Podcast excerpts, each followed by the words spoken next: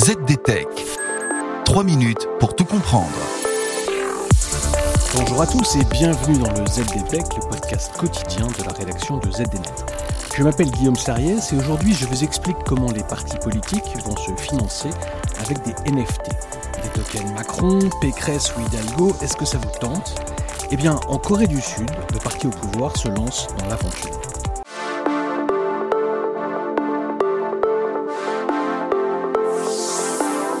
Avant de vous imaginer avec un NFT de Zemmour ou de Poutou dans les poches, il faut bien sûr que je vous explique ce qu'est un NFT et ce à quoi ça sert.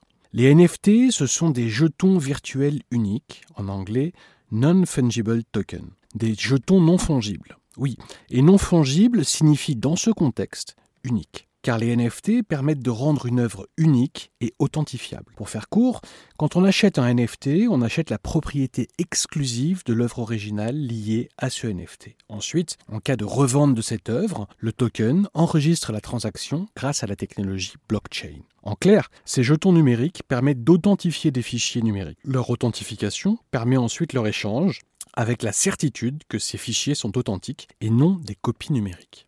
Eh bien, le Parti démocratique de Corée, parti au pouvoir en Corée du Sud, va devenir le premier parti politique au monde à émettre des jetons non fongibles. Le but pour ce parti? Collecter des fonds en vue d'une campagne électorale pour l'élection présidentielle à venir. Alors comment les dirigeants du parti vont-ils faire pour se financer de la sorte? Eh bien, le Parti démocratique de Corée enverra des images numériques uniques comportant des photos des dirigeants du parti à ses partisans. Et ceux-ci feront alors en échange un don pour financer la campagne électorale. Le parti explique que ces NFT serviront en quelque sorte d'obligation, relate le Korea Times, et leurs détenteurs pourront ensuite échanger ces actifs numériques avec d'autres personnes. Dans le même temps, le Parti démocratique de Corée a annoncé qu'il accepterait également les dons en crypto-monnaie à partir de la mi-janvier et qu'il délivrera des reçus pour les dons en échange de NFT. Et la commission électorale sud-coréenne a confirmé le mois dernier que la collecte de fonds à l'aide de NFT était légale dans ce pays.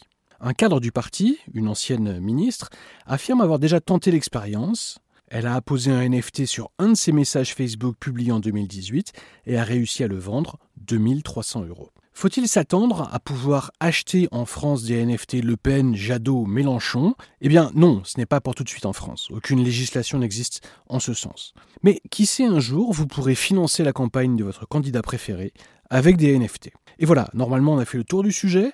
Pour en savoir plus, rendez-vous sur zdnet.fr et retrouvez tous les jours un nouvel épisode du ZDTech sur vos plateformes de podcast préférées. ZDTech. 3 minutes pour tout comprendre.